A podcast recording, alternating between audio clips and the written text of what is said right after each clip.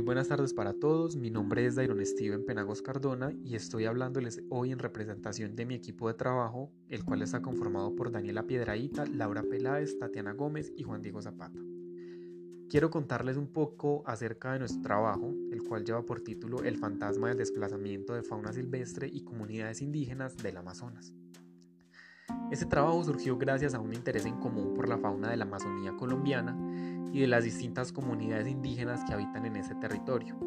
Teniendo estos elementos en cuenta, nosotros queríamos saber cuáles son las percepciones y conocimientos que tienen las personas acerca de ciertas problemáticas que se viven en dicho lugar y que afectan tanto a estas comunidades indígenas como a la diversidad de fauna silvestre.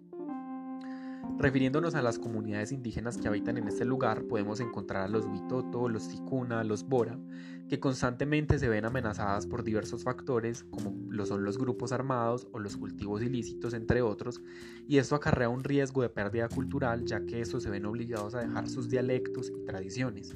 De una manera muy similar le ocurre a la fauna silvestre, que puede compartir como estas problemáticas, pero también tener unas propias como lo son el aprovechamiento de los recursos, eh, la contaminación de los ríos o la construcción de carreteras para el paso de vehículos.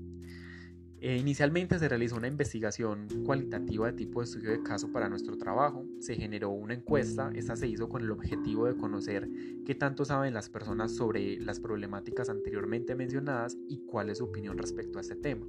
Lo hicimos sin importar un nivel educativo o restricción de edad, porque lo que queríamos saber es si estos dos factores eh, tenían una variante para saber si algunas generaciones estaban más o menos informadas. La encuesta se aplicó en un total de 14 personas. Eh, algunas de las respuestas fueron coherentes, otras no fueron tan coherentes. Un ejemplo de una pregunta abierta que hicimos en la encuesta fue, la plenaria de la Cámara de Representantes hundió la posibilidad de prohibir la explotación de hidrocarburos en la Amazonía colombiana. ¿Qué opina de esto? Eh, habían unas respuestas un poco incongruentes con la pregunta. Una de las respuestas era que esto era un mito, otra respuesta decía que era algo realmente triste, que Colombia tiene una parte significativa del gran pulmón del mundo en su territorio y el que decía no cuidarlo pone en peligro a millones de especies y fuentes de agua potable. Eh, como conclusión a nuestro trabajo podemos darnos cuenta de que las personas tenían ciertas ideas eh, y cierto conocimiento sobre la temática, ya fuera por medios digitales, y, pero especialmente era por noticias. No, eran, no era una información que ellos mm, consultaran por su cuenta, sino que era algo que escuchaban y que veían ya fuera o en redes sociales o en las noticias.